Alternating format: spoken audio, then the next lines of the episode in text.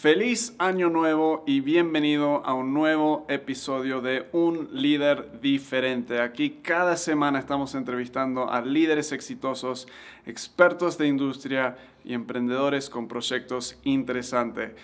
Esta primera semana o semanas del nuevo año 2020 tenemos el gran privilegio de tener a Melina González con nosotros de eh, Mil Agencia. Ella tiene Ah, es una abogada y nos deja unos ah, consejos increíbles en esta entrevista. Si eres emprendedor o este año estás decidiendo por fin emprender tu negocio, seguro que vas a querer escuchar lo que nos dice acá. Ella nos va a dejar entre 4 y 5 eh, errores clásicos que emprendedores hacen en todo este eh, mundo de abogados. Ah, y realmente es muy, muy práctico la entrevista. A mí me ayudó mucho saber qué errores debería estar evitando. Había algunos ahí que yo no estoy haciendo bien, así que vamos a poner todo en orden este año. Espero que disfrutes de esta entrevista.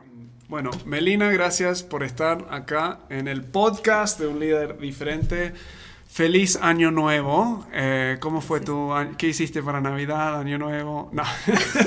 vas a ver, yo estoy así No, es que estamos grabando esto. Con, ¿Qué soy? Hoy es el segundo de diciembre, pero esta entrevista va a salir el, en enero. Yo voy a decir tía familiar, padre. Así, que todos que nos están escuchando, feliz Año Nuevo. Eh, queríamos arrancar con esta entrevista. O sea, tú nos vas a compartir algunos errores que hacen emprendedores eh, a nivel del tema legal, pero se me hace un buen momento para compartir esta entrevista al principio del año para que se puedan organizar y tener un año 2020 que, con el pie derecho en el año. Exacto, Pero antes de que nos des los como los consejos y eso, contanos un poco de la empresa que tienen. Son, eres una abogada corporativa. Así es. Así que yo te voy a estar pidiendo. Esto es la excusa de esta entrevista, o sea, puse la entrevista para que me des muchos consejos gratuitos y no me cobres dinero. Así que hoy vamos a aprovechar. Libre de honorarios, gratis. No, muy bien, claro. Pero contanos un poco qué es eso a diferencia de otros abogados y, ahora vamos a ver también. ¿Qué es eso? Sí, en más detalle. Ok. Bueno, es, los que es, ¿qué hace un abogado corporativo? Básicamente son abogados que negociamos acuerdos, que hacemos contratos y que más bien somos parte del equipo de una empresa. O sea, porque nosotros asesoramos a cada empresa en toda su parte contractual, de sociedad, de cuando tienen su relación con socios, su relación con los empleados, tu tema de propiedad intelectual. Y de alguna manera nos llegamos a meter tanto que tenemos que ver qué legislación incluso aplica o leyes especiales a cada empresa para que cubran y cumplan y no les lleguen multas, no haya cuestiones de la autoridad. Entonces está muy padre porque es un tema de preventivo y más bien evitar conflictos. Y eso mismo se nos, bueno, mm, lo quise hacer, pero ya para los emprendedores. Ah, ok. Para arrancar ya desde el arranque sin, sin estos problemas. Exacto. Porque, bueno, ya siendo abogada de empresas y dándome cuenta que por ciertos errores que a veces son muy pequeños y que no se tuvo esa precaución, causa problemas, incluso costo adicional. Sí. Si se, y se pudo haber prevenido, también a las grandes empresas les pasa. Y dije, ¿por qué mejor no lo asesoramos también a las empresas que quieren emprender, a los, a los emprendedores que quieren iniciar un proyecto? Sí. Y lo, con las mismas bases para que cuenten con esta información ya que están eh, iniciando, ¿no? Entonces de ahí nace este, pues una agencia en servicios legales donde aparte en un solo lugar encuentren varios servicios y no anden picando y buscando por todos lados, enfocado al tema legal. Esto es Mil Agencia. Es Mil Agencia. ¿Y hace cuánto que arrancaron con este proyecto? Ya el proyecto va año y medio. Año y medio. ¿Y tú hace cuánto que estás eh, en todo el tema de abogacía y Tema de abogacía, bueno, en mi familia son abogados, yo aprendí... ¿Naciste? nací ahí ya. Desde la cuna. No. Desde la cuna, no, no. no, lo que pasa es que yo aprendí por el tema corporativo estando en una notaría pública. Okay. un notario hace muchos temas de constitución de sociedades, contratos, todo eso yo lo aprendí en la preparatoria. Después entré a la universidad, prácticamente toda la universidad y saliendo también. Y pues ya después me especialicé, hice mi maestría en tema de esto también. Entonces ya son prácticamente ah, unos 12 años, por ahí, más o menos. Entonces la, la, versión dramática de lo que haces es la serie Suits, me imagino que está en Soy súper fan de Suits. Sí. Es a nivel en Nueva York, quizá con empresas visionarias, pero... Está buenísima la serie. Pero si te fijas, bueno, Suits me gusta mucho, incluso también doy clases en la universidad a los alumnos de negocios y les pongo los episodios. Algunos clips, claro. Y les digo, es que vean cómo es importante el abogado porque toma muchísima partida en asesorarlos cuando van haciendo un acuerdo. Totalmente. Este, están haciendo algo, entonces no nada más es ir a la corte y el juicio y cómo ven que están ahí, no, es de hecho casi siempre es antes. Es evitas eso, o sea, evitar todo si vas a la corte es porque ya perdiste en un sentido. Ya hubo pelea, o sea, claro. ya no, hay hubo que las partes no pudieron llegar a ese, a ese acuerdo, ¿no? Y acá la idea es evitarlo más que se pueda, blindar, ¿no? Entonces, de hecho, el tema es blindaje, ¿no? Esa es la, la, cuestión. Me encanta. Sí, sí, sí. Me encanta. Bueno, nos vas a dar, por lo menos, si nos da tiempo más, porque tienen cuántos, como 14 tips o 14 cosas. Pues saqué de los más comunes unos 15, más o menos, ¿no?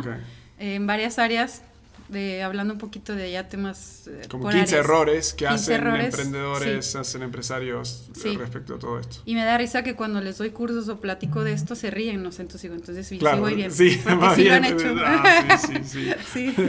sí, se identifican con Como el niño que sabe que, que la regó, digamos. Sí, exacto. Bueno, me pasaste los tips eh, o los errores, digamos. El primero, o sea, es simple, es súper simple. El primero es que no se asesoran con un abogado corporativo.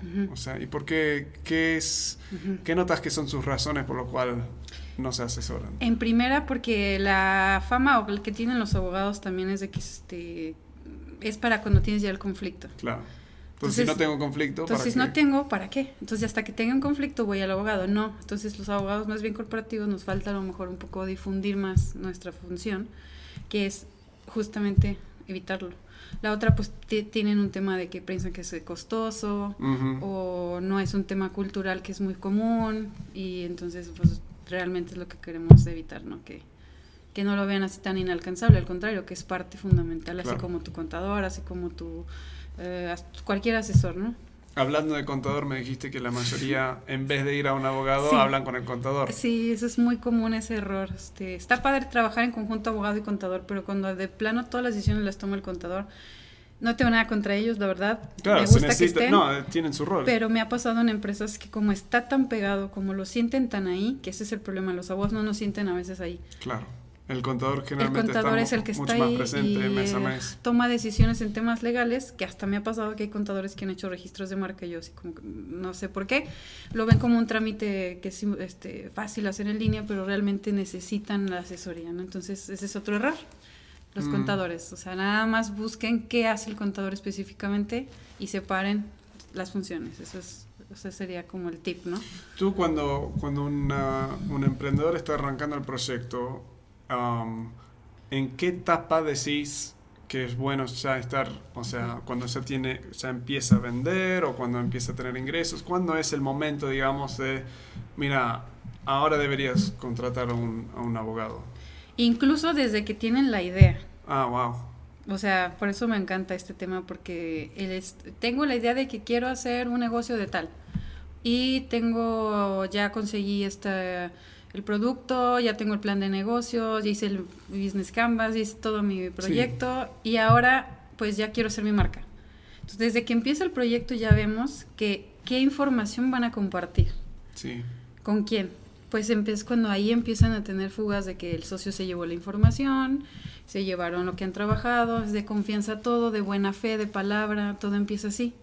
Cuando ya tienen más o menos, o sea, contestando a tu pregunta, es la idea clara, y ya la quieren lanzar, en ese momento ya digan, oigan, este, voy a tener un socio o voy a compartirlo con un proveedor o le voy a pasar esta información a tal, porque ya la vamos pero, a hacer. Pero muchos dicen, o sea, yo he hablado con, eh, asesorado no términos legales, pero ayudando, he ayudado a muchas empresas, digo, emprendedores, cuando están con esta idea de arrancar, y yo siempre les he dicho la importancia de un como contrato legal y todo eso. Sí. Pero lo que muchos dicen es que no, no entendés, es que hay confianza. O sea, ¿para qué tener un papel si hay confianza? O sea, es más, el, el, hecho de tener que firmar y hacer eso, como es ofensivo casi, lo ven como ofensivo, como que estoy como dudando la confianza que tenemos. ¿Qué le, o sea, yo sé lo que yo le diría, pero ¿qué le dirías tú en esa situación, o sea, a nivel de por qué sigue siendo tan importante tener todo esto por escrito, ser ya como formal, legalizado, todo eso. Sí, de hecho, qué bueno que tocas ese punto porque es de los errores más comunes. Porque lo ven como muy exagerado hacer el contrato. Pero al contrario, ¿qué grado de compromiso entonces tienen? Claro. De verdad, porque otro mito es que los contratos deben ser larguísimos, llenos de cláusulas, súper complicados. Un contrato es justo lo que estás diciendo en palabra, de lo más claro, sencillo y que realmente las partes sí están comprometidas. Para mí es al contrario, es como, ok, entonces sí lo vamos a hacer. Claro. Es como ya la formalidad. La buena fe y toda esa cuestión, la verdad es mi carrera, lo he visto y por tener tan buena fe han pasado cosas muy lamentables. Aunque eran amigos, incluso parientes, incluso se llegan a acabar cuestiones y relaciones por tonterías. Entonces con el contrato es como, pues ahí está, y se firma en tal fecha, tú quedaste tanto. Un contrato aparte se puede cambiar si también cambian o quieren hacer un acuerdo distinto después. Claro, no es escrito en tablas de, eh, cemento, de, piedra, digamos. Sí, eh, cuando vas a hacer una negociación con grandes empresarios, y me ha pasado, es, antes de hablar, firman su NDA y su, su convenio de confidencialidad y empiezan a hablar temas. Las, las relaciones de negocios en otros lados, si ellos se, se ponen a verlo, es distinta. Entonces, no se han de ofender. Y más bien es como, pues un contrato de acuerdo a la. Tengo un amigo. Eh, un gran amigo, Mauricio Zamudio, pero él siempre, si no me equivoco, equivoco, había hablado de que cuan más como íntima la relación, más importante el contrato, porque estás en un sentido protegiendo tu amistad, no es protegerme a mí mismo, es prometer la, porque, y, esto lo vemos en cualquier otro... Eh, cualquier otra situación, alguien dice una palabra, bueno, lo que es importante es el compromiso o la colaboración. Pero ambos escuchan esa palabra y tienen definiciones un poco distintos. Entonces se pelean por falta de entendimiento, una estupidez que si fuera bien escrito, puedes tener el argumento, la discusión, lo que sea, al arranque, ah, no, pero cuando tú decías que era 50-50, yo estaba pensando esto, lo, cómo vamos a tomar decisiones, o sea, y si no estamos en acuerdo en algo, cómo, quién eh, rompe el, el ah, como el voto, digamos, y todo eso. Entonces, cuanto más íntimo la relación, más importante el contrato, porque evitas peleas cuando tenés un buen contrato, escrito. Y otra cosa, que las relaciones ya están siendo más, más, no, más, más, más complejas. Sí. Hay veces que un contrato trae cláusulas que de verdad, aunque quieras bajarlo de internet, no hay un contrato tal cual al asunto o negocio que tienes con cierta persona. Incluso a veces abogados no tenemos, eh, no, los contratos se llaman atípicos. Hay típicos y atípicos. Los atípicos sí los podemos hacer basándonos un poco en la legislación, pero le ponemos ciertas cuestiones que ellos mismos necesitan, por ejemplo, cierta condición, si no se cumple esto, hacemos esto, si a futuro tal, si me das un porcentaje, un vesting, un tal. Entonces son, son relaciones tan complejas después y ahorita se están dando cada vez más en este tema de emprendimiento que dices, pues mejor lo plasmamos, como ven. Porque hablas de cosas a futuro. Sí. Oye, esto capaz es demasiado granular, a ver. pero eh, una de las cosas que sé que hacen en Silicon Valley con todos estos o sea, negocios es que hacen lo que en inglés se llama vested interest. Entonces es, me fascinó porque hay tres emprendedores, tres socios que deciden arrancar una empresa juntos y los tres son iguales dueños, o sea, lo dividimos en tres pero lo que pasa a veces es que dos años después uno se cansa, capaz que no le gusta el proyecto, capaz se casa, tiene algo y se va y deja de contribuir, pero sigue con una tercera parte del, del negocio. Ya la eh, hizo. Y los otros trabajaron todo y este ya se fue. Entonces, el vested interest es, mira, sí, dividimos, poner que son dos, dos eh, emprendedores, mitad, mitad, 50-50 pero ni recibís el total de tus, o sea, ni una parte, si te vas dentro de un año, recibís cero. O sea, te vas con cero, absolutamente cero. Sí, sí, sí. Si te quedas un año a la fecha, ahí inmediatamente recibís mitad de lo que podrías recibir. O sea, sería como un cuarto, mitad del mitad. Y luego los últimos tres años que siguen, se te, eh, empezás a acumular, acumular. ¿Hacen algo parecido acá, eso? Justamente qué bueno que tocas este tema porque también tenemos que conseguir un abogado que sea especialista en tema de startups, startups y tecnología. también es una rama que a veces ni nosotros teníamos conocimiento y no nos prepararon. ¿eh? Esta parte sí me, la agencia se ha estado preparando. ¿Por qué? Porque se ha ido tropicalizando esta figura de los, se les llaman vestings, los contratos este, a futuro. Y en México no hay una legislación específica, pero ya lo estamos haciendo. Buenísimo. Igual, Tal sí, a mí me fascina porque tal cual y te lo podemos hacer. y genera un compromiso de quedarte por lo menos cuatro años y luego poder contratar y hacer algo así. Sí. Ah, bueno. sí, esa es, esa es la clave, que sepan, y hay abogados que no saben de qué les hablan, ni siquiera saben qué es un startup, qué es eso, cómo es. Para mí es súper importante. Si quieres... de tener esos, esos términos al día nosotros también actualizarnos, porque las relaciones van a ser así, y ya hacemos ese si tipo de Si querés mantener estas relaciones íntimas, sí. Para la, o sea, es lo más triste para mí que dos amigos íntimos arranquen una empresa y luego se vuelven enemigos por que no tienen un contrato que los protege y protege la amistad. Y más porque, bueno, lo que me pasa a mí, me ha pasado, es cómico. Yo he armado un contrato informal, pero por lo menos escrito. Ya tienes lo este firmamos los dos. Y esto pasó hace unos años atrás. Me acuerdo que no era un argumento, pero era como la semilla de un argumento, donde yo pensé, no, pero yo pensé que habíamos quedado en un split de no sé cuánto, él 20 y yo 80, y él me está diciendo que era 40, 60, no más. Vuelvo al contrato, y digo, ah, no, tiene razón él, o sea, era 40, 60, yo me olvidé, y si no lo hubiéramos escrito, era mi palabra contra la palabra de él, y aún si le daba, yo hubiera generado ese, sí. este me quiere robar, no sé cuánto.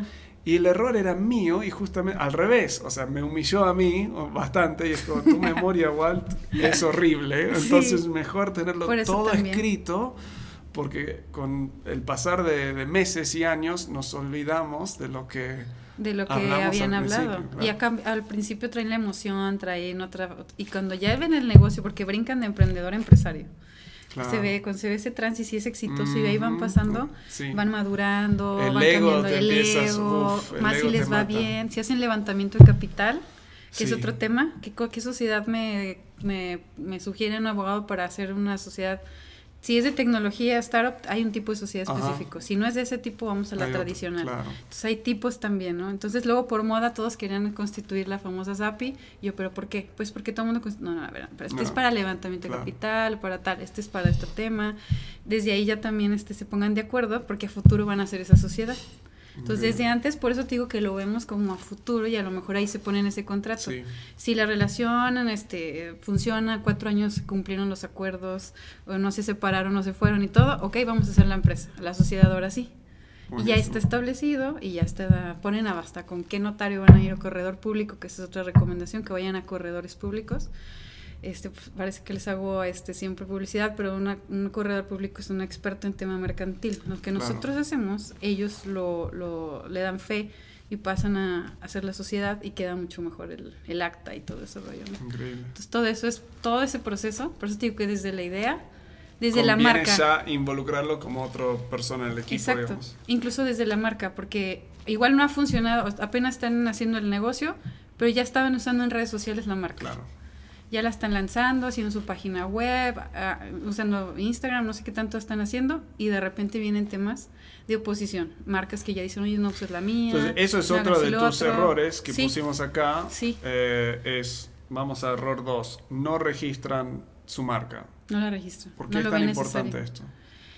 Es un tema de propiedad intelectual, es un tema de que lo rige la ley de la propiedad industrial, y deben de saber antes si la marca está disponible o no, porque y en la clasificación que corresponda de acuerdo a un tratado que tenemos México firmado, donde hay 45 clases, ¿sí? Entonces de esa primero, no, pues me corresponde la clase tal o a lo mejor no nada más les corresponde una, son varias, ¿no? Desde ahí ya van viendo, ah, bueno, sí, ya sé que me toca tal, tal, tal y tal, ¿no?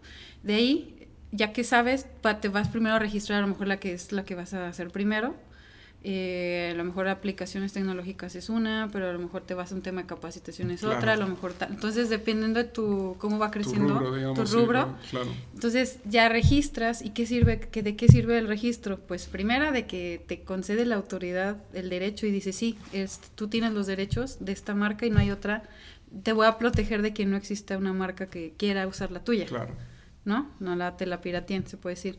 Y la otra te conceden derechos por 10 años para que tú mismo la explotes. Incluso si la licencias, obtengas beneficios qué tan, adicionales. O sea, de nuevo, arrancando eh, una empresa, eh, un emprendimiento, dinero siempre es una dificultad. ¿Qué tan caro es registrar una marca? Mm, no es caro, porque si te pones a ver si son 10 años y a lo mejor el precio está a 3 mil pesos más o 2.800, 3 mil y tanto cobra el INPI de gastos más los honorarios del notario, pero ratea eso en 10 años, ¿cuánto estás pues pagando? Estamos hablando es un total de entre 3 a 5 mil pesos. Sí, máximo 6 mil pesos. Máximo 6. Claro, que lo te garantiza que nadie te lo va a robar. Entonces, en un sentido, lo que fascina esto es que te hace como emprendedor comprometerte realmente a tu idea, claro. Yo creo que más bien es eso, los, las personas que más bien nos buscan a nosotros es que es alguien que de verdad ya está bien comprometido, quiere hacer las cosas porque incluso dice, ok, tengo este dinero para esto. Y hay muchos que dicen, mira, tengo esta idea, eh, o sea, te venden, creo que va a funcionar, va a estar buenísimo, y el momento, bueno, entonces si va a funcionar, deberías ya registrar, ah, no. Entonces, se ve la diferencia de actitud. Se ve la diferencia. Cuando ya están bien listos, traen una preocupación. Debería ser un filtro. Debería ser un filtro en que si no estás dispuesto a contratar un abogado y registrar tu marca y algunas cosas básicas, no deberías emprender. No deberías emprender. O no deberías emprender con una marca, capaz un servicio, un localcito ahí, o sea, vendiendo algo, pero no deberías ya ser algo que está sacando en redes. A lo mejor si empiezan a, claro, tener otra actividad para poder monetizarse o tener ingresos, pero esa a lo mejor no quieren que de, de, esta de, van a hacer otra, esa a lo mejor no la protegen tanto, pero en esta también tienen tema de otras cuestiones que hay que ver que no que tengan que cuidar o blindarse de otras ¿Tú recomiendas eh, em, como hacer registración de la marca nada más o de la marca y si tienen un eslogan y tienen esto? Sí, qué bueno que tocas. Combinación de todo. Mm, hay un tema, o sea, el registro de marcas, de hecho tengo un taller, un curso específico en eso, porque ya las marcas ahorita ya cambiaron la reforma que hubo que ya se puede registrar las marcas auditivas, olfativas, holográficas, el trade dress de tu empresa, tipo Starbucks que tiene una figura a la fachada y toda la forma, que es proteger el acomodo de todo, esa es otra marca de nombre comercial se llama. Entonces hay un sinfín de cosas que ahorita existen. Entonces, lo, lo primero que digo, paso uno es que tu marca ya sabes, por ejemplo, un líder diferente. Ese es nombre, ¿no? Claro. Pero capaz que sí tienes un logotipo, un diseño, ¿no? Entonces, eso si tú lo separas, si lo, si lo usas uh, separado, tendrías que registrarlo separado. Pero tú dices, no, yo en todos lados lo voy a usar pegado el nombre y el logotipo. Eso se llama marca mixta. Por esa marca mixta es un solo pago que tienes que hacer de derechos, entonces ya es uno. Es uno y listo. Pero, por ejemplo, empresas grandes como Nike te dice, yo voy a usar la palomita aparte, yo no voy a usar... Claro. Depende del uso y si lo quieren hacer, ya las empresas más, más grandes que quieren hacer nada más el uso del diseño, lo separan. ¿Por qué? Y otra cuestión que no saben, ya a los tres años que registras tu marca a partir de este año, tienes que avisar a los tres años que sí la estás usando. Si no, y si no la estás usando, lo puedes perder. Sí, entonces tienes que dar un aviso, tenemos que dar un aviso y eso muchos no saben tampoco. Entonces, eso son cuestiones que nosotros vamos a. ¿Cómo funciona con modelos? O sea, si tenés un. A ver, acá tenemos Patrick Lencioni que tiene las cinco disfunciones de un equipo y tiene varios como él lo dibuja como en, un, en, una pirámide con las cinco disfunciones.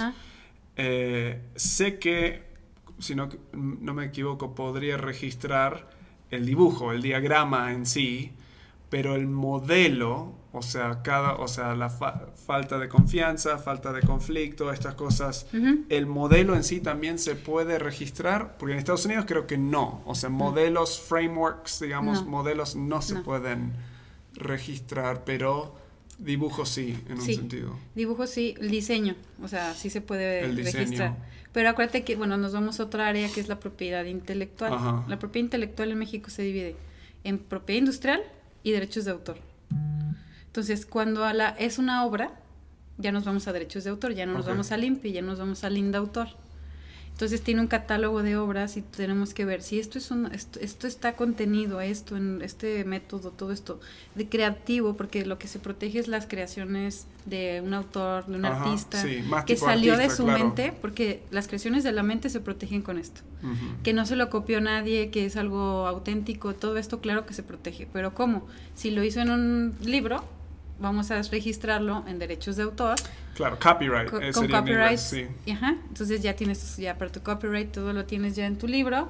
Y también luego consigues el tema del est- ah, ah, Standard Book Number, también para que Ujú. te lo dé el INDA autor y ya tengas toda la protección en propiedad intelectual, en derechos de autor, perdón. Entonces sería el an- analizar bien cómo está la información, Claro. si está compilada, si está en un documento, si es crea- creación tuya exactamente. Eh, si son dibujos también se puede hacer el tema de, mm, sí, obras literarias. Eh, las- lo que me gusta también es que no, y no saben mucho los emprendedores, es que las apps Sí. eh, no se registran, en México no se pueden patentar, Ah, porque es el código fuente. El código fuente dicen que nada más le haces un cambio y todo y haces otro programa. Entonces, eso se registra por derechos de autor como Ah. obra, se llama obra computacional. También es una obra. Entonces, Claro. está interesante que quieren protegerlo. Ya, ya, ya hice mi, mi app o el software o el programa. Eso lo metemos igual que como la obra literaria. Lo metemos no al lo mismo lugar copiar, y de claro. autor. está bueno. Estos también tienen que saber, porque si no, pues no se puede patentar y que no es una, no es una creación, no es una invención, no es algo Sí. único. es- entonces, en México tiene que ser de esa manera. Entonces, TELOC tiene que considerar ese tema también a futuro, que ellos son los dueños del código fuente. Qué loco. Sí, Ok, tu número tres tenemos acá es no tienen prevención. ¿Qué es eso? pues como no, no saben a lo que se van a enfrentar o lo que va a pasar, pues si no sé, pues no, no lo ven, como que no lo ven a futuro. Si ya tuvieron experiencia en- siendo empresarios o alguna vez ya emprendieron, son los que luego luego te buscan. Claro. Pero los que no han tenido ni- nunca en su vida un tema, un conflicto, un tema de mar, no han tenido nada, jamás ni lo ven como ni en Ni están parte viendo la posibilidad ni de la un conflicto, posibilidad de un conflicto jamás lo ven. Entonces, esa es la labor que también tenemos que hacer nosotros, eh, fomentar, eh, ver, dar esta información. Ya hay más herramientas ahorita ya por las redes sociales, por páginas, abogados que también ya están haciendo este tema más sencillo para que lo puedan acceder. Entonces, ¿qué significaría Entonces- tener una prevención? ¿Cómo haces eso? O sea, contratas a un abogado a hacer qué? Si Sí. no hay conflicto, ¿para qué te estoy contra- contratando, digamos? Pues primero prevención en varias áreas de la empresa. Van a ir a prevenir el tema fiscal, van a prevenir el tema marketing, van a prevenir el tema... Entonces, que vean la parte legal como una área también de la empresa o de su emprendimiento. Entonces, ir a ver en la parte legal qué, qué tengo que hacer. Entonces, realmente es acercarse para una asesoría. Yo les Para llamo ver qué- mentorías también, yo les doy mentorías, es como... A ver, ¿de qué es tu negocio? No, pues de tanto, mi proyecto, ¿de qué tal? Ya, vamos viendo de qué tipo, si es de tecnología, si es tradicional, si de qué tipo es, y de ahí les damos esa información para que la tengan. Al momento es, les hace- yo, les hago un diagnóstico, les digo a futuro necesitan tener esto, esto y esto, y ya ellos mismos la saben, o sea, ya saben, ya Sí. sabiendo que lo que, qué deben de hacer, ya es, este, ahora sí que decisión de ellos si lo, si lo, si lo toman en cuenta o no. Sí.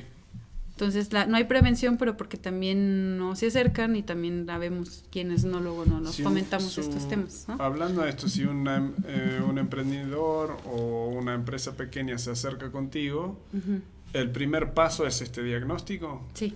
Es- y esto me imagino al nivel de la profundidad. ¿Cuándo es que te tienen que pagar? Básicamente quiero, quiero saber. ¿Te, te pagan? O sea, ¿te contratan? ¿Cuándo arranca el contrato y con qué arranca? Digamos, o Sí. sea, alguien que quiere arrancar, bueno, quiero saber un poco más. Me imagino que tenés una sesión informática que le decís más o menos, pero luego si es, bueno, vamos a hacer un análisis de todo. ¿Es ahí donde es, bueno, un contrato, digamos, o cómo Sí, funciona? de dos maneras. La primera es que ya, bueno, me han invitado y eso ha funcionado muy bien, que soy mentora en varias aceleradoras incubadoras de aquí y eh, nacionales también, México y otros lugares. Entonces, voy y doy mi taller para que mínimo sensibilices. Claro, en- entiendan el vocabulario por lo Sí. menos y las cosas básicas. Y lo hacemos aterrizado a su, o sea, digerido un poquito para que lo vean en puntos claros y lo, lo ubiquen. Ese es primero y eso es sin Totalmente, costo, o depende sí. ya cómo esté el programa de incubación, aceleración. Yo estoy mucho en ese tema con ellos. Si no me conocieron ahí o no hubo oportunidad de que yo estuviera ahí, conocen a través de la red social, que tengo información que, les, que no se les da asesoría gratuita. La primera Ajá. asesoría siempre es gratuita porque necesito primero que le tomen importancia y que la conozcan, ¿no? Claro. ya que hacemos, ya que la conocen, ellos mismos, les digo, si quieren que se les haga un, un esquema de, de, se llama estructura legal, o sea, que tengan todos estos servicios, ya lo quieren hacer en etapa 1, les digo, inicial, y ahora sí les hago una propuesta para que ellos paguen los servicios de un abogado mensualmente. Los abogados también trabajamos así con empresas grandes. Mensualmente es como una cantidad para es que un retainer. ¿Cómo es el retainer? No sé cómo se dice acá. Ah, es una iguala, se llaman igualas. Igualas es el nombre eh, que tenemos. Yo yo misma trasladé la iguala que incluso es de la empresa también para un empresa, emprendedor. Eso es cuando son muchos servicios, pero a veces nada más nada más quiero un registro de marca, bueno, ahí sí ya es distinto y Pero lo importante acá es que la primera sesión de asesoría es, gratuita, entonces nadie tiene una excusa para no llamarte. ¿Tiene que ser presencial o si hay alguien en México o Guadalajara lo haces Lo hacemos vía virtual. Entonces tampoco tienen Tampoco hay problema, teléfono, WhatsApp, todos los medios para que no digan que vamos a incluir todos los links, o sea, lo menciono ahora es milagencia.com, el sitio web, pero en la y creo que en Insta están también. En Instagram también tenemos Milagencia. Milagencia, ok. Vamos a incluir los links en todas las descripciones para que sea fácil de, entrar Entonces, pero importante que tengan una prevención, si quieren saber más de eso también, te llaman y agendan una cita y se los explicas en detalle. Pero el punto es como en cualquier relación, vamos a bajarlo a, tierra a, algo que todos conocemos. ¿Qué amigo tienes con quien no te has peleado por lo menos una vez? O sea, ¿qué pareja, amigo, familiar? O sea, somos humanos. Claro. Y si en una amistad y relación donde dos personas se quieren mucho hay peleas, sí. imaginémonos en negocios, Y, o sea, entonces conflictos si no has tenido, buenísimo, pero vas a tener conflictos y deberías tener alguien que te va a apoyar en medio de, esos conflictos, digamos. Exacto, pero que aparte no sientan ese tema como de es que no es importante tanto mi proyecto, estoy iniciando. Claro. Al contrario, nosotros le damos esa seriedad también e importancia. Desde el, arranque. Si ellos están serios y nos buscan, de verdad quieren hacerlo, nosotros también lo tomamos así, para que ellos vean que realmente es algo que ya es la vida real, que se van a enfrentar a cosas que, como ya nosotros vimos cosas lamentables, es como, es que de verdad ya lo vimos, yo ya lo vi. Es como un niño que sale y nunca se ha lastimado, entonces piensa que, que, es eh, invencible y se cae y se lastima, es la primera vez que dice, ah, y el papá te dije. Te dije, te dije que, te, pusieras el casco, te dije que, que, me avises, te dije que te comunique. Ya Para mí, madurez es ese entendimiento de mis propios límites y los peligros. Entonces, un, un, emprendimiento que no está haciendo eso es un emprendimiento, lo siento si te estoy ofendiendo al que escucha, pero es un emprendimiento inmaduro. O sea, y requiere empezar a tomar decisiones maduras para, para poder crecer, digamos. Pero ha habido casos de éxito muy padres que sí han seguido, casi que nos han tenido la confianza, han estado ahí, han apostado y pasan a otra etapa. Cuando pasan y brincan a la de otra, es padrísimo que luego ya van creciendo y tienen otros tipos de problemas. Claro. Otro tipo de problemas. O, por ejemplo, si te vas ya a temas más fuertes, incluso no se lo preveían, van a tener un tema de que van a, van a tener socios que no conocen. Y luego también viene un tema de que también tienes que blindar ese tema con gobierno corporativo. Ya te vas a cosas más fuertes, pero lo estás preparando el terreno poco a poco, poco a poco. Y ya, o sea, es que eso es, eso es parte de, de que, de que funciona y que, que, que, me gusta que sí ha habido proyectos que me han motivado y que me han hecho creer que esto es importante, porque sí lo es, pero que, que, sí han, que sí han sido exitosos y nos da mucho gusto ese tema. Vamos al punto cuatro porque eh, muchos seguro que nos están escuchando, los estás empezando a convencer, pero lo primero que van a hacer es este próximo error, es van a ir a internet, van a googlear mucho de lo que vienes diciendo, van a encontrar un documento que les dice, ah, buenísimo, este es un contrato que necesitas, lo van a descargar y van a usar eso. Tú dices que es un error muy grande descargar contratos, documentos en general de internet y empezar a usar esos. ¿Por qué es un peligro eso? Depende de la fuente donde lo hayas sacado. claro. ¿no? Hay ya plataformas que ya venden algunos mm, contratos legales, pero aún así no son exactos a la relación que tienes con la persona. O sea, no son como eh, exactos. Hay cuestiones que debemos de prever incluso en el contrato. A lo mejor pueden servir de, de, de base. Sí. Pero a lo mejor este necesita me ha pasado y la verdad es que sí me da, pues lamentable, pero bajan machotes que ni siquiera son de la legislación mexicana.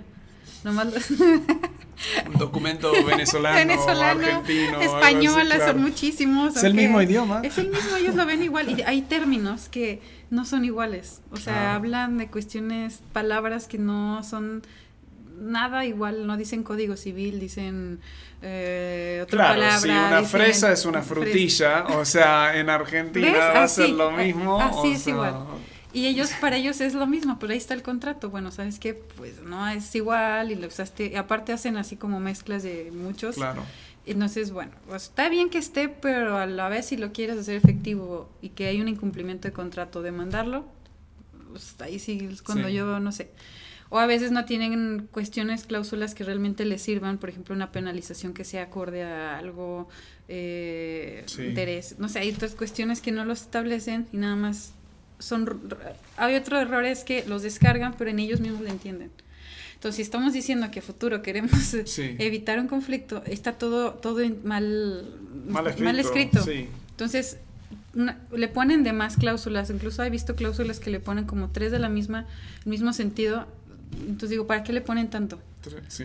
Este, no, pues porque si llega a pasar, yo es que si llega a pasar te remite a esta otra, pero esta otra te dice que la de acá, entonces el mismo contrato te está haciendo un relajo, como una confusión, que mejor después de eso hay, hay, que hacer un convenio modificatorio y modificar este.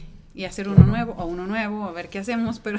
Y sale más dinero. Sale más dinero. O sea, porque tenés que contratar a alguien para para traducir el primero. Es más costoso. O hay pactos que se hacen entre los socios, por ejemplo, que no necesitas constituir formalmente la sociedad, como el que estábamos platicando. Pero si lo ratificas ante un notario, un corredor, le das fecha cierta ya con un tercero que es un, aparte, un fedatario público, le das fecha cierta a un contrato, le das fecha cierta que hizo una transferencia electrónica, le das fecha cierta en tema fiscal. También el tema fiscal está amarrado el tema legal porque se reconoce ese dinero, se reconoce ese tema fiscalmente, incluso vale el contrato como un tema de, como si fuera una factura, un ejemplo. Entonces, también sirve para su tema contable. Entonces, son muchos detalles que después, este... Y vale la pena desde el arranque tenerlo todo claro. Tu quinto punto acá, este se me hace cómico, em, porque pones que no hacen un presupuesto para temas legales lo que yo noto con empresas es que generalmente no hacen presupuestos, punto. O sea, no hay presupuesto. Yo lo digo en mi área para que lo tomen en serio, pero sí, eh, ¿qué es lo que más te harían? Presupuesto en sí de qué harán más. Claro. No sé, de ventas, de no sé, pero legal, fiscal, ni marketing, nada, nada. Sí, es como tienen presupuesto para las cosas básicas, pero no toman en cuenta que esto es algo, algo básico. Sí, es difícil. Si no tienes, o sea, un presupuesto para algo, es muy difícil. Bueno, no lo ves como un, algo importante. O sea, yo digo, si no tienes un presupuesto para cosas específicas, es porque no son importantes. Deberías tener un presupuesto. Muchos no lo tienen tampoco, pero para marketing, si quieres crecer, necesitas un presupuesto para marketing y necesitas un presupuesto para temas legales. ¿Hay un porcentaje o hay cómo, si alguien quiere empezar a armar un presupuesto, incluirlo, ¿qué le ¿cuánto debería ir en, en, ese presupuesto? ¿Cómo sabe? Bueno. Es que, se, por ejemplo, se puede establecer el tema de si, si realmente quieren hacer bien su proyecto y son dos socios o es uno, pero ya quieren salir, sacarlo en seis meses, un ejemplo yo les hago un presupuesto de, no sé, tres mil pesos al mes, un ejemplo. Ya, y eso que incluye todos los contratos, todos los convenios, mm. todo el registro de marca, incluye todo esto inicial, ¿no? Pero aparte les desglosamos lo que va a cobrar un corredor o un notario público para constituir su sociedad. Entonces lo, lo, sacamos, le decimos, mira, normalmente cuesta tanto. Entonces, esa es una cuestión que ellos pueden mm, hacerlo así. O se les dice cuánto cuesta cada cosa por separado y ellos mismos lo, lo pueden, ir, viendo. pero son dos gastos aparte. El INPI, por ejemplo, cobra gastos que no cobro yo, pero ya más o menos cuánto sale, no, pues tanto. 2.800, 3.000 pesos. ¿Cuánto cuesta en Indautor? No, pues se ríen, o sea, el Indautor es muy barato el registro de, de, los, de los las obras. Eh, constituir mi sociedad, no, pues no sé. En, y de hecho, Huascalientes no es muy caro los honorarios aquí. Claro. Este, de ir a hacer tu empresa ante un notario. En otros estados está hasta lo doble. Entonces, ya mínimo que sepan que aquí está, cómo, cuánto está, y pues eso es también mi trabajo, un poco darles ese precio y que sea estándar también a que... Y esto todo lo pueden ver en estas primera, básicamente primera asesoría, en un sentido, les vas por lo menos orientando más o menos cuánto va... Pero de verdad, pues si se ponen a ver que están pagando una iguala mensual destinar, de hecho me dicen, bueno, no puedo ahorita registrar la marca, pero sí veme haciendo estos contratos o voy a contratar a una persona en tres meses, un contrato laboral, uno, incluso está bien un contrato laboral o permisos, licencias. Sí, como estás enfocado en este emprendedores, arrancas más o menos por donde, por dónde están ellos y los ayudas a ir creciendo. Entonces ya, ya saben y después ya saben que de siguiente etapa a lo mejor ya, ya invirtieron un tiempo en esto, pero ya después nada más va a ser como mantenimiento o, adecuar todos sus contratos otra vez y así, pero sí. Increíble. ¿Tenés alguna, no sé, historia de, de terror o de, de, que las cosas han salido mal porque alguien no tuvo esto? No sé si... Porque seguro que viene gente y te dice, oye, lo hice mal, ahora rescátame y es complicado. O sea... Es el de la mamá de te lo dije. Ah, sí. cuando llegan y fíjate que llegó, que el socio, bueno, sí les ha pasado mucho que un socio tenía toda la información y que después él se la llevó y le puso la competencia, eso sí ha pasado, me ha, ha pasado. O la clásica que también, aún así teniendo convenio de confidencialidad, y está mal que lo diga, pero piensan los mismos empleados o colaboradores que no es legal ese convenio aquí en México, pero sí lo es. Y aún así aún así establecieron sucursales, se, se llevaron la lista de clientes, claro. sacaron los productos que la persona hacía, la capacitación que se le dio y esta empezó a decir que tenían una nueva sucursal. Y los clientes empezaron a sacar de onda porque no sabían. Entonces ella dice, ¿cómo puede ser que me hizo esto esta persona que era mi brazo derecho y que la capacité? Y que... Digo, es que, pues es que aprenden, aprenden lo que tú les hiciste, les diste de información, lo ven fácil, se llevan a las clientas, cobran menos pero bueno, la verdad, lamentablemente es que no creo que sea idéntico a que te puedan copiar también tú lo que tú haces en tu negocio. Sí. Pero les pones primero un candado con el convenio de confidencialidad. Esa es una. Pero si aún así se lo brincan, ya la historia de terror fue que sí ha pasado, me ha pasado muchas veces en mis, con mis clientes, me da mucha pena que sí tenemos que demandar el tema penal. Porque ya hay daños que les ocasionan, esa es una de terror, pero pues todos atendemos esas cuestiones. Y contenemos un tema también de que a veces podemos frenar o cuando ven que ya vemos que están haciendo esas prácticas, nosotros mismos podemos detener un poquito haciendo, haciéndoles ver que están violando el convenio. Los convenios ya traen una penalización alta, les ponemos desde el inicio, para en caso de que ya pase algo y se demande, ya está la cantidad establecida desde ahorita, una cantidad, 500 mil pesos, un millón de pesos, etcétera, para que sepan que eso, va a costar, ¿no? Entonces ya se puede, si lo hacen, sí. Otra de terror es que una empresa ya estaba siendo muy exitosa, tenía su negocio de comida, le iba muy bien, y de repente se dio cuenta que dejó el registro de marca pensando que ya estaba registrado. Eso es otro error.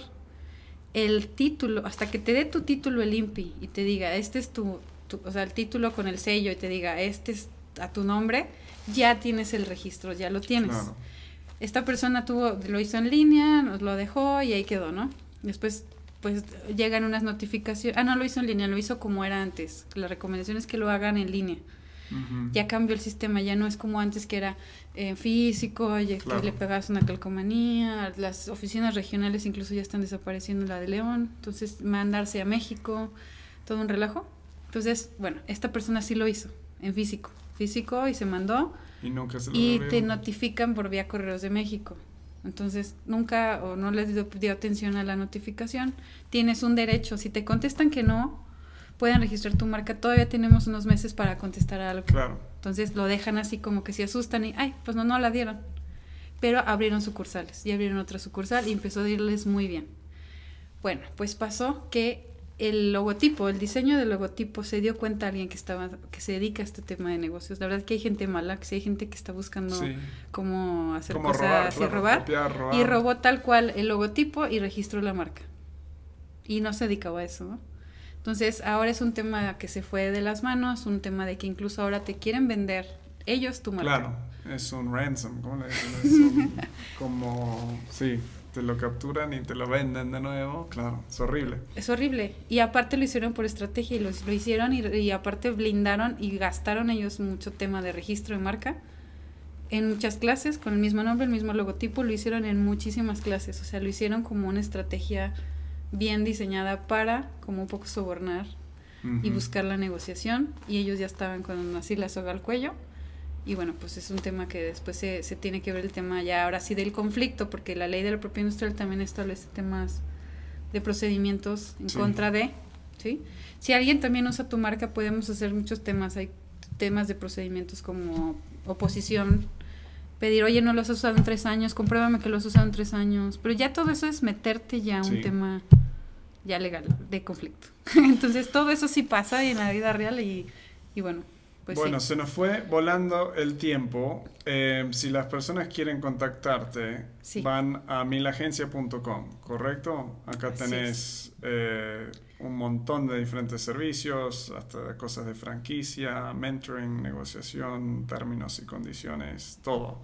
Sí, protección de datos, que también no le dan importancia a ese tema. Diagnóstico legal, todo lo que mencionas. Entonces, es, o sea, te, se ponen en contacto contigo, agendan una sesión inicial donde les das todos los otros errores que no tuvimos tiempo de cubrir hoy, mucho más, y de ahí se arma un plan de acción con costos y todo eso. Increíble. Bueno. Ya para emprendedores o también ya cuando son pymes o empresas un poquito también más grandes también, o sea, se atiende y tú sé que das talleres y cosas así. Para, para saber cuándo salen esos talleres, ¿hay alguna lista de email o te siguen en redes o cómo, cómo, pueden saber? Sí, tenemos una red bastante activa en mi agencia donde subimos todos los cursos y talleres. Ah, buenísimo. Mínimo tengo dos al mes y los hago en, bueno, no sé si puedo decir, pero en Secoy. Este, ya tengo mucho tiempo dándolos para las pymes del estado. Son sin costo.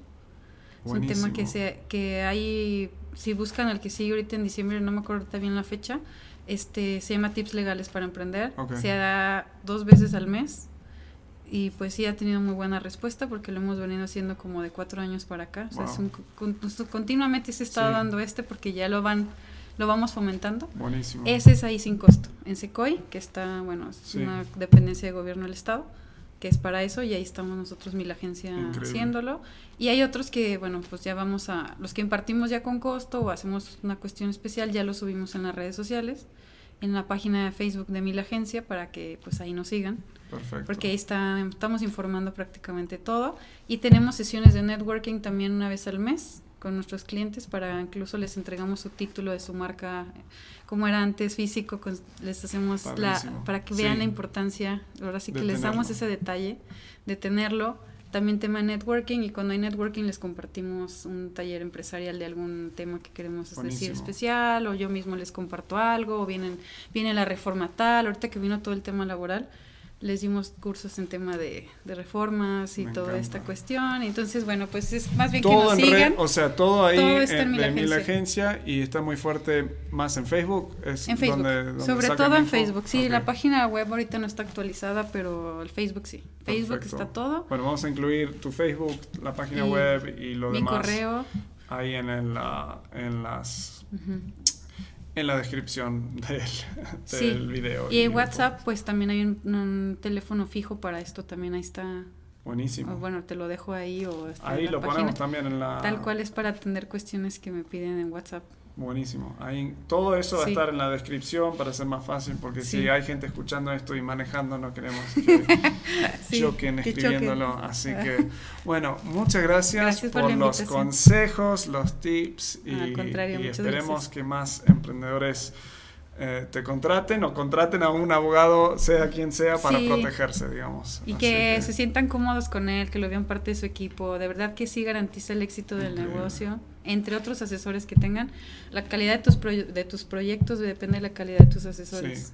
y solo voy a dar otro, no es necesario, pero un plug adicional que siento que sería es, a mí me gusta y sería importante contratar a un abogado que se dedica a esto y no un abogado que hace un poco de todo, que hace divorcios y que hace esto y los, o sea, es, es, clave tener a alguien que realmente está todo el día leyendo, comiendo, escribiendo, enfocado en justamente esto, porque sabes que tenés a alguien que realmente te va a respaldar cuando lo necesites. Qué bueno que, tocaste ese tema. Sí, como es como ir al doctor, si te duele el estómago no vas a ir con el, de la cabeza o lo que sea. es lo mismo que le tomen esa seriedad, sí. pero porque de verdad depende de eso, que la falta, eso, eso es el grado de compromiso y de que quieren que su negocio... No estamos hablando de tu primo que recién se graduó y ahora es abogado de todo, ok. Sí, no, luego lo barato sale caro, eso ya está comprobado. Buenísimo. Bueno, gracias por estar. No, gracias a ti, muchísimas gracias.